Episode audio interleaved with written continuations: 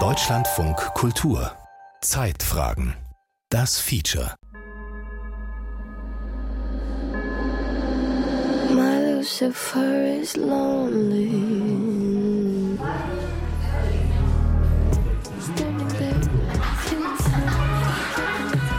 Ein Jugendzentrum in Brandenburg. Billard, Playstation, Musik. Ein ziemlicher Krach. Nur in einem Raum ist es still. Sofas und Sessel stehen darin und ein großer Fernseher. Früher lief er ab und zu, jetzt nicht mehr. Die Mädchen sitzen oder liegen in den Polstern und jede starrt auf ihr Smartphone. Manchmal geht das stundenlang so, sagen die Betreuer. Also meine Bildschirmzeit ist heute, glaube ich, fast drei Stunden. Aber gestern war es, glaube ich, sechs Stunden. Ich glaube, am meisten war ich auf Snapchat. Wenn ich so Verlauf angucke, ähm, wie viele Stunden ich am Tag so auf irgendeiner App war, dann äh, ist zum Beispiel TikTok so 20 Stunden oder so 19 oder so. Eigentlich darf ich nur eine Stunde am Tag, weil ich eine App habe, da kann meine Eltern über das Handy kontrollieren, aber meine Mutter hat jetzt ein Schwert, jetzt habe ich kein Limit. Look at you, needing me. You know I'm not your friend without some greenery. Walking wearing feathers. Peter should know. Falsche Vorbilder. Macht Social Media Kinder und Jugendliche krank? Ein Feature von Ulrike Köppchen. Hallo meine Hi. Lieben und willkommen zu meinem bzw. unserem neuen Video hier auf dem Kanal. Und zwar dieses Mal gibt es von uns, das wollten Jungs schon immer über Mädchen, Mädchen wissen. So klingt Deutschlands Traumpaar, zumindest das der unter 30-Jährigen. Bibi und Julian Klaassen. Zusammen sind sie oder waren sie Bibis Beauty Palace. Mit knapp 6 Millionen Abonnenten auf YouTube und einem Vermögen von geschätzt 5 Millionen Euro gehört die 30-jährige Bibi zu den erfolgreichsten deutschen YouTube-Stars. Und dann sage ich einfach nur bis gleich und viel Spaß. Daumen könnt ihr auch mal weg. Beim zweiten Teil. Ja. Tschüss. Meine Schwester ist so typisch Gen Z. Die war sehr intuit und hat vor allem Bibi und Julienko total geliebt und immer diese YouTube-Videos von den beiden geguckt. Daher wusste ich auch schon so ein bisschen, wie diese Faszination zustande kommt und dachte mir so, ja, okay, irgendwie möchte ich dem Ganzen auf den Grund gehen. Sabine Winkler ist Journalistin und schreibt über Social-Media-Themen. Ein weites Feld. In die Milliarden gehen die vielen Videos und bunten Bilder, die auf Plattformen wie YouTube, Facebook, Instagram und natürlich TikTok hochgeladen werden. Mit Ausnahme von Facebook, das sich inzwischen zur Plattform für die Älteren entwickelt hat, werden sie vor allem von Jugendlichen und jungen Erwachsenen genutzt. Ja, also meine Schwester ist, wie gesagt, Jahrgang 1998 und als die so angefangen haben, war die so totaler Teenager und ich fand das halt total witzig, was die beiden zusammen machen, so als Liebespaar, dass die immer sich lustige Sachen einfallen lassen, zusammen was machen. Und hat sich, glaube ich, vor allen Dingen darüber amüsiert. Und sie fand die Beauty-Tipps von Bibi am Anfang natürlich auch total spannend als Teenager. Auch heute noch sind viele Bibi-Fans im Teenie-Alter. Was sie an Bibis Beauty Palace so toll finden, können sie gar nicht so genau sagen. Oh, das weiß ich jetzt gerade nicht. Ich finde sie cool und nett. Was macht es so attraktiv, einer ganz normalen jungen Familie bei ihrem Leben zuzuschauen? Naja, fast normal jedenfalls.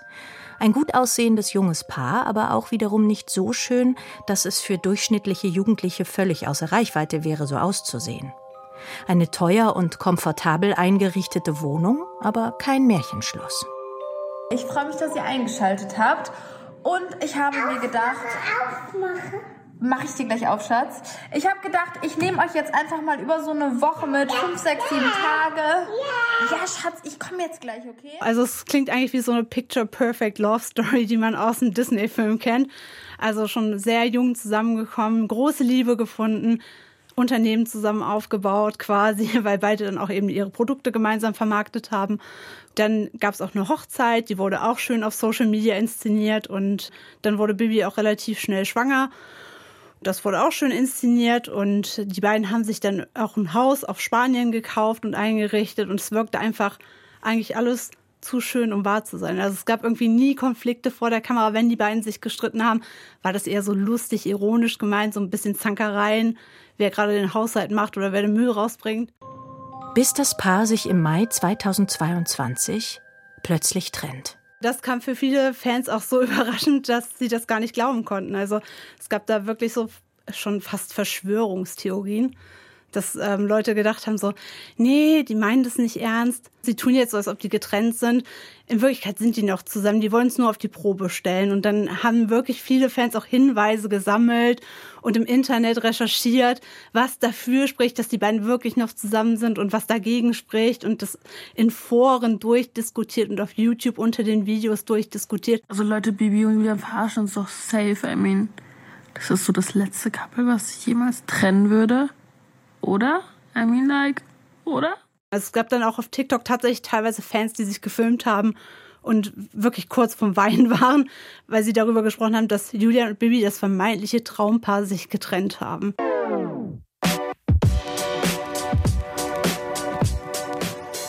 Videos von Influencerinnen und Influencern auf YouTube und TikTok oder Fotos von aufgepimpten Schönheiten auf Instagram werden Hunderttausende, wenn nicht Millionen Mal angeklickt, häufig von sehr jungen Usern. Die Faszination vieler Kinder und Jugendlicher für diese Fotos und Videos auf sozialen Medien löst bei vielen Erwachsenen Irritation aus, bei Eltern Sorge und ruft immer wieder Kinderschützer auf den Plan. So warnte das Kinderhilfswerk im Rahmen seiner Kampagne Medien wirken ein Leben lang schon vor knapp fünf Jahren vor den falschen Vorbildern, die Kinder im Netz und in den sozialen Medien finden würden. Und meinte dabei vor allem Influencer. Sie bieten eine Menge Identifikationsmöglichkeiten, Projektionsfläche und zeigen oft, dass jede und jeder erfolgreich sein kann. Problematisch können solche Vorbilder dann werden, wenn sie tatsächlich auch bezahlte Werbung machen.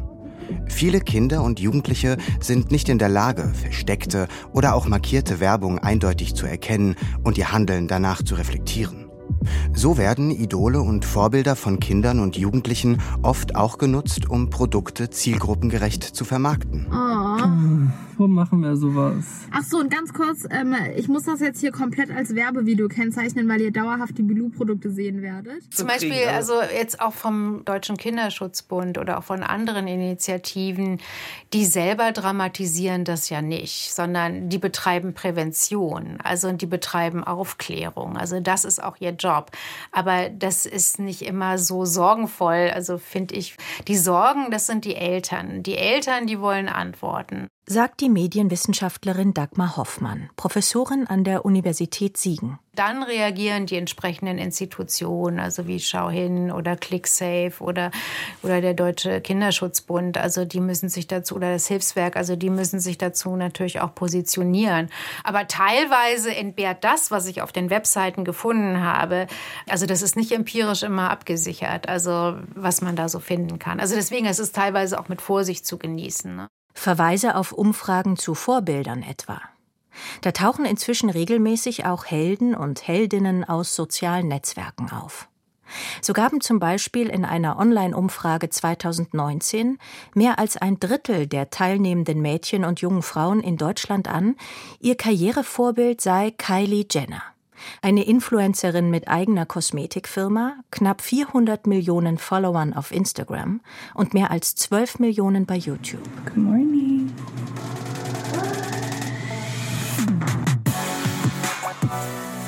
Kylie Jenner Jahrgang 1997. Eine der erfolgreichsten Influencerinnen der Welt lässt ihre Fans an einem Tag in ihrem Leben teilhaben. Aufstehen, im roséfarbenen Bademantel vor die Kamera, die kleine Tochter im pinkfarbenen Strampler tapst derweil durch die Wohnung, einen ganzen Haufen Meetings vor sich, Kosmetik, Hautpflege, ein Treffen mit Mama, mit dem Business Manager. Und dann ist da noch der Geburtstag von Ariel, ihrem Make-up-Stylisten, für den sie abends eine Überraschungsparty schmeißt.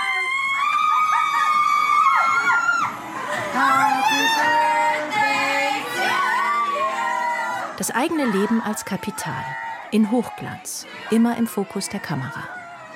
So sieht also für junge Frauen und Mädchen ein Vorbild aus? Die Medienwissenschaftlerin Dagmar Hoffmann rät dazu, solche Rankings nicht zu ernst zu nehmen. Man liest das sehr häufig, dass viele Jugendliche heutzutage Influencer werden wollen.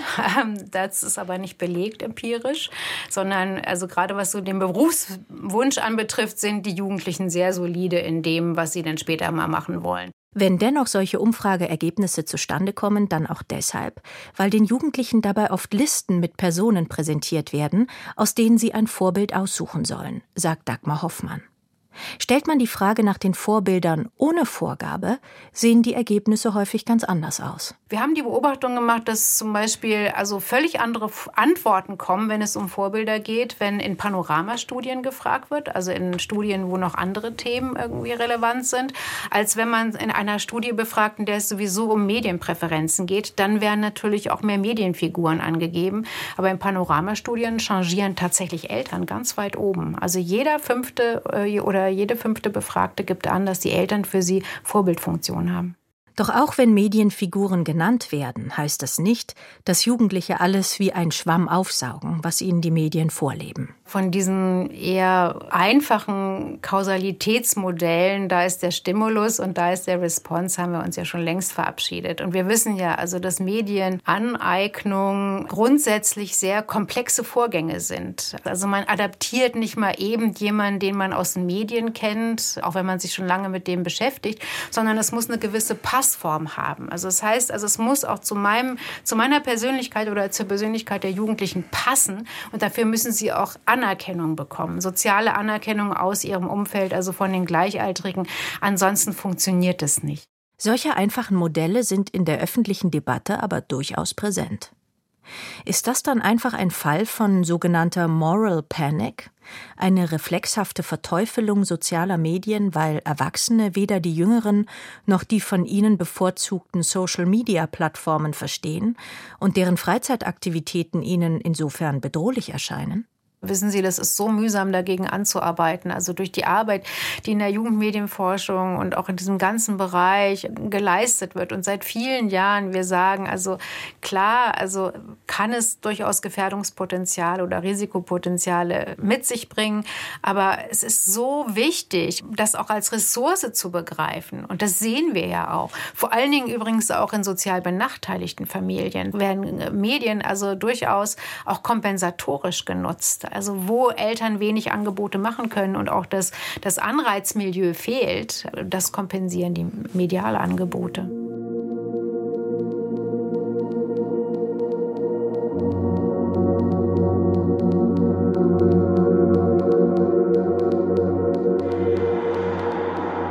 Medienwissenschaftler und Soziologen betonen oft eher die positiven Aspekte also dass Jugendliche sich Medieninhalte aktiv und auch kreativ aneignen und keineswegs nur wehrlose Opfer medialer Beeinflussung sind.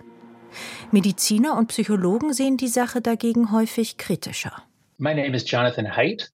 I'm a social psychologist and I'm a professor at New York University's Stern School of Business. Mein Name ist Jonathan Haidt. Ich bin Sozialpsychologe und Professor an der Stern School of Business an der New York University. Jonathan Haidt ist Spezialist für Moralpsychologie und in der öffentlichen Debatte in den USA sehr präsent, durch Auftritte als Sachverständiger bei Senatsanhörungen und als Autor populärer Sachbücher. Seit Jahren forscht er zum psychischen Gesundheitszustand von amerikanischen Jugendlichen. Denn der ist besorgniserregend, findet Haidt. Vor allem bei Mädchen im Teenageralter hätten Angststörungen, Depressionen und Selbstverletzungen dramatisch zugenommen. Hören wollte die Botschaft anfangs allerdings niemand. When I started writing about this in 2018, 2019, many psychiatrists disagreed with us. Als ich 2018, 2019 angefangen habe, darüber zu schreiben, haben uns viele Psychiater widersprochen. Sie haben gesagt, hey, das ist kein wirklicher Anstieg. Es sind nur Veränderungen in dem, worüber Teenager bereit sind zu sprechen. Sie sind jetzt mehr bereit, darüber zu reden. Das ist doch eine gute Sache. Insofern, 2019, vor Covid, war es noch nicht akzeptiert, dass wir gerade eine Epidemie an psychischen Erkrankungen durchlaufen. Vor allem Angststörungen und Depressionen. Eigentlich müsste man Hyde zufolge sogar von einer Pandemie sprechen, denn die Entwicklung ist nicht nur auf die USA beschränkt. I started looking internationally and I found that it was the exact same in Canada and the UK. Ich habe herausgefunden, dass es in Kanada und Großbritannien genau das gleiche war. Dann habe ich mich in Australien und Neuseeland umgesehen. Dort war ich 2019 auf einer Vortragsreise. Ich habe so viele Quellen gesammelt wie möglich und es zeigte sich, dort passierte es auch. Manchmal ein bisschen später. Sie leben halt ein bisschen isolierter, down under. Aber der gleiche Trend zeigte sich in allen englischsprachigen Ländern. Also habe ich noch geschaut, was in weiteren Ländern los ist. Und was ich Ihnen zu diesem Zeitpunkt sagen kann, ist, dass diese Entwicklung vor allem in den Ländern passiert, die am individualistischsten sind und die den Einzelnen am meisten Freiheit geben. Also besonders in angloamerikanischen und skandinavischen Ländern. Erst mit der Covid-Pandemie rückten die zunehmenden psychischen Probleme vieler Kinder und Jugendlicher in den Fokus der Öffentlichkeit. Vielleicht auch, weil es intuitiv sofort einleuchtet, dass Jugendliche depressiv werden, wenn die Schulen geschlossen sind und sie wegen Lockdowns ihre Freunde nicht treffen können. Aber es war nicht die Pandemie, sagt Haidt. Das Problem fing schon viel früher an. When you look at the graphs, people started seeing, oh, wait a second, wenn man sich die grafischen Darstellungen anschaute, sahen die Leute, oh, Moment mal, es ist während Covid gestiegen. Aber tatsächlich ist es seit 2012 angestiegen und Covid hat den Anstieg nicht einmal beschleunigt. Es ging einfach so weiter wie bisher. Warum ungefähr 2012? Das ist ein sehr bedeutsames Jahr, weil damals Teens ihre alten Handys gegen Smartphones ausgetauscht haben. 2010 hatten die meisten Jugendlichen noch ein Handy ohne Internetzugang. Zwischen 2010 und 2012 kam dann ein rasanter Wandel zu den Smartphones. Und 2012 hat Facebook Instagram gekauft.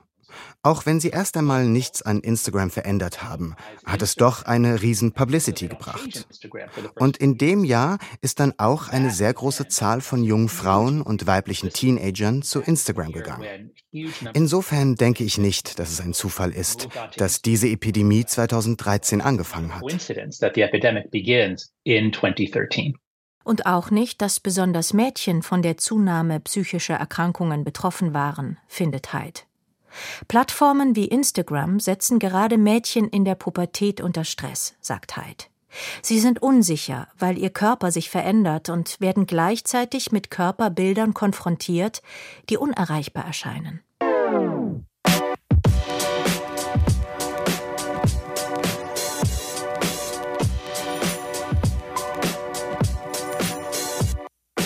Facebook's own reports say, it is not just that Instagram is dangerous for teenagers. Facebooks interne Untersuchungen sagen nicht nur aus, dass Instagram gefährlich für Teenager ist, sondern dass es tatsächlich gefährlicher als andere Social-Media-Plattformen ist weil bei TikTok geht es um Spaß mit Freunden, bei Snapchat um Gesichter und das Einbauen virtueller Elemente in Bilder.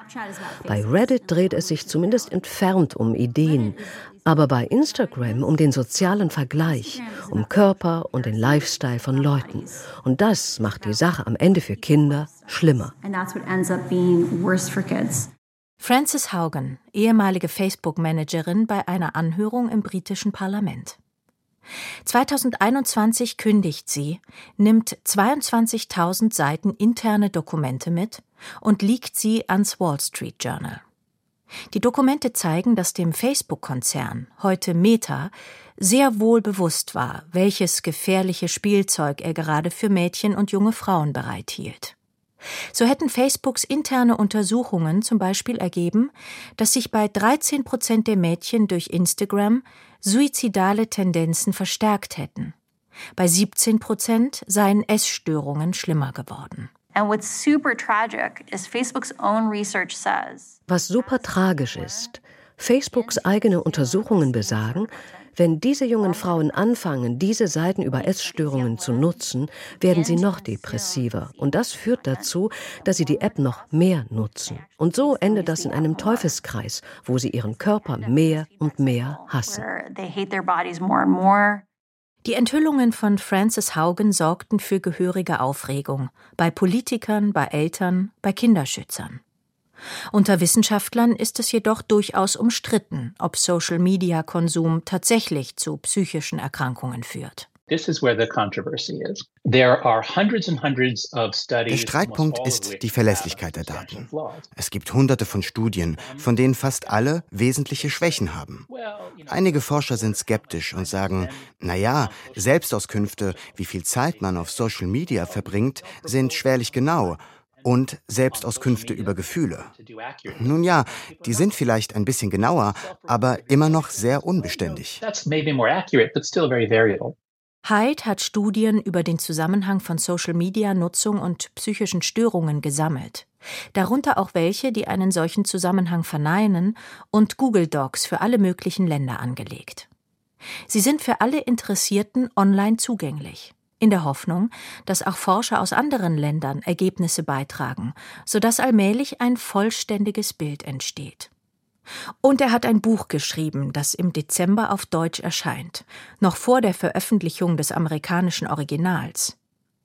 Bildschirmkinder, der verheerende Einfluss sozialer Medien auf die psychische Gesundheit einer ganzen Generation. Leute, wenn ich euch sage, dass meine Social Skills eigentlich gar nicht existieren, dann mache ich keinen Spaß und ich weiche manchmal Leuten aus, die ich kenne in der Stadt oder so, nicht weil ich sie nicht mag, sondern weil ich einfach nicht weiß, was ich dann mal sagen soll das ist vor allen Dingen ein Phänomen, was auf TikTok sehr stark verbreitet ist und dann eher so ein bisschen auf die anderen Plattformen rübergeschwappt ist, also Instagram, YouTube.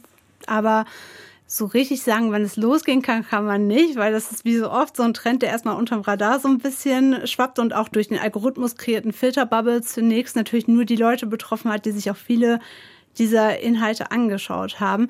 Aber so große Aufmerksamkeit hat das dann bekommen mit der Corona-Pandemie, die 2020 gestartet hat, weil wir natürlich da auch sehr viel mehr Social Media einfach genutzt haben, weil es keine anderen Möglichkeiten für uns gab, sonst mit der Welt in Kontakt zu kommen. Sagt die Journalistin Sabine Winkler. Die vor allem von sehr Jungen genutzte Plattform TikTok ist voll von Videos, in denen Menschen über ihre Angstzustände sprechen, über Depressionen und wie sich diese psychischen Leiden in Symptomen ausdrücken. Aber vorab, ich bin kein Psychologe, ich rede nur über meine Erfahrung und die meiner tollen Community. Wer ständig mit Checklisten von Symptomen konfrontiert wird, wird sich fragen, ob er oder sie sich nicht auch schon mal so gefühlt hat. Und sich dann vielleicht kränker einschätzen, als man ist. Hier kommen fünf geheime Symptome einer Depression, über die wir normalerweise nicht so viel hören. Erstens, du machst nicht mehr die Aktivitäten, die dir immer Spaß gemacht haben und sie machen dir auch keinen Spaß mehr. Du bist immer erschöpft, selbst wenn du richtig lange geschlafen hast, wachst du nicht ausgeruht auf. Du bist total reizbar und erwischst dich dabei, wie du dich schnell auch mal im Ton vergreifst, wenn du mit den Leuten um dich herum sprichst. Doch es liegt nicht nur an einem TikTok-Trend, dass inzwischen auch in Deutschland von einer Mental Health-Pandemie unter Kindern und Jugendlichen die Rede ist. So zeichneten Auswertungen von Krankenkassendaten vor einigen Monaten ein alarmierendes Bild von der psychischen Gesundheit junger Menschen, vor allem in Bezug auf Mädchen zwischen 15 und 17. Bei ihnen stieg die Zahl der Krankenhausaufenthalte wegen Essstörungen 2022 gegenüber 2019 um 52 Prozent an, wegen Depressionen um 24 Prozent und wegen Angststörungen um 35 Prozent. Auch sogenannte problematische Mediennutzung unter Kindern und Jugendlichen hat stark zugenommen. Ich kann absolut nichts machen, ohne dass ich fünf Minuten später gleich wieder auf TikTok bin. Ich möchte lernen und ich nehme es mir vor zu lernen. Und nach so zehn Minuten denke ich mir, ich habe eine Pause verdient. Was mache ich? Ich gehe auf TikTok und chill dort eine Stunde lang. Im letzten Jahr eskalierten die Nutzungsumfänge hinsichtlich der sozialen Medien auf 6,7 Prozent der betroffenen Kinder und Jugendlichen. Das entspricht hochgerechnet etwa 350.000 10 bis 17-Jährigen in Deutschland, die die Abhängigkeitskriterien für die Nutzung sozialer Medien erfüllen. Das sind dreimal mehr als vor der Pandemie, wie eine Studie von DAK Gesundheit und dem Universitätsklinikum Hamburg-Eppendorf kürzlich ergab, sagt Rainer Thomasius, ärztlicher Direktor am Deutschen Zentrum für Suchtfragen des Kind- und Jugendalters, das zum Hamburger Universitätsklinikum gehört. Ja, die Weltgesundheitsorganisation hat im Jahr 2019 erstmalig Definitionen für die pathologische Nutzung sozialer Medien definiert. Kontrollverlust hinsichtlich des Beginns, der Frequenz, der Intensität, Dauer und Beendigung der Nutzung sind das wichtigste Kriterium und müssen über zwölf Monate bestehen. Die Betroffenen priorisieren diese Aktivität gegenüber anderen Lebensinhalten und Alltagsaktivitäten, setzen ihre Nutzung trotz negativer Konsequenzen fort und zeigen dann auch deutliche Beeinträchtigung in persönlichen, familiären, sozialen, die Schule betreffenden Funktionsbereichen. Zum Beispiel Depressionen? Der Kinder- und Jugendpsychiater sieht den Zusammenhang eher andersherum. Personen, die zu Depressivität neigen, tendieren auch dazu, übermäßig viel Zeit in sozialen Netzwerken zu verbringen. Dann sehen wir, dass auch ähm, psychische Grundkonstellationen wie Depressivität, erhöhte Ängstlichkeit, bei den Jungen das Aufmerksamkeitsdefizitsyndrom solche Trigger sind, die einen pathologischen Mediengebrauch nach sich ziehen können.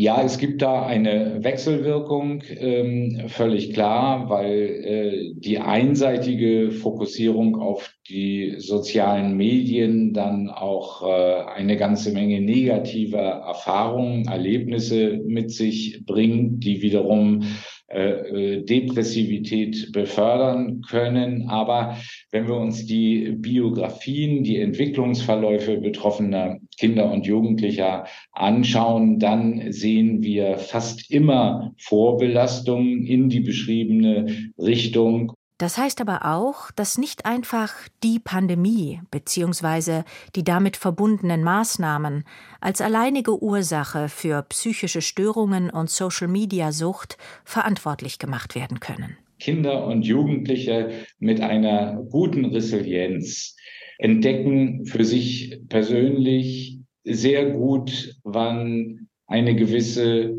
Schwelle überschritten wird, die dann dazu führt, dass sie die Entwicklungsaufgaben der Adoleszenz nicht vernünftig lösen können, dass sie in der Schule nicht mehr mitkommen, dass andere Freizeitaktivitäten vernachlässigt werden oder dass auch sehr persönliche Bindungen und Freundschaften zu kurz kommen.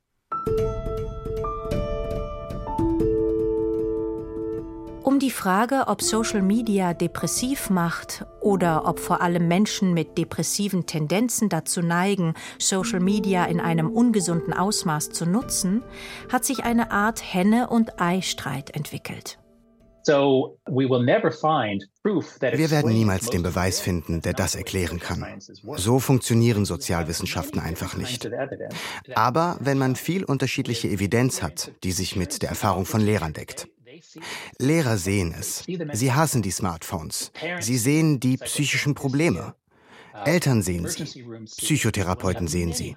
Die Notaufnahmen sehen sie. Wenn viele unterschiedliche Arten von Indizien zusammenkommen und sehr wenige, die in die andere Richtung deuten, man findet so gut wie nie Studien, die sagen, Social Media bringt Nutzen, dann denke ich, es ist ziemlich überzeugend, dass wir hier ein Problem haben.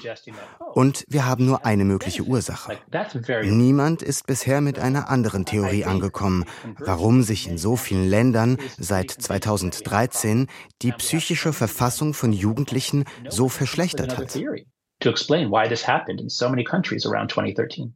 Ein direkter Einfluss der Medien ist dabei aber gar nicht nötig, unterstreicht die Medienwissenschaftlerin Dagmar Hoffmann. Aber man könnte genauso gut danach fragen, ist es nicht so eine Art von Peer Pressure, dass die Jugendlichen unter sich sagen, naja, also man muss sich aber heutzutage die Nägel machen. Also wie die Nägel aussehen, das sagt viel über deine Persönlichkeit aus. Und dieser Druck der Gleichaltrigen, da würde ich zum Beispiel sagen, also der ist viel stärker als der von den Medien, weil auch den Medienpersonen, weil die Medienpersonen selber können nicht sanktionieren. Die können nicht sagen, das hast du toll gemacht oder das hast du nicht toll gemacht. Aber wenn ich, wie gesagt, in meinem sozialen Umfeld dahingehend kontrolliert werde, wie ich mir die Fingernägel mache und das also auch immer mit irgendwelchen Bemerkungen einhergeht, dann hat das einen viel größeren Effekt, als wenn Medien was präsentieren. Aber soziale Medien bieten immerhin eine Stellschraube, um die Dinge zu verändern. Zum Beispiel, indem man Plattformen wie Meta in die Pflicht nimmt, die wissen, dass ihre Produkte gefährlich für Kinder und Jugendliche sein können, aber nichts dagegen tun. Das Wichtigste, was wir tun können, ist, das Alter, ab dem man einen Social-Media-Account haben kann, auf 16 zu erhöhen. Von jetzt 13 ohne jegliche Alterskontrolle auf 16 mit Alterskontrolle. Wenn wir es bis 16 hinauszögern könnten, dass Jugendliche Social-Media nutzen, wäre das eine große Hilfe. Falsche Vorbilder. Macht Social Media Kinder und Jugendliche krank? Ein Feature von Ulrike Köppchen. Es sprachen Eva Meckbach und Rosario Bona. Ton Alexander Brennecke. Regie Stefanie Lasey. Redaktion Carsten Burtke. Produktion Deutschlandfunk Kultur 2023.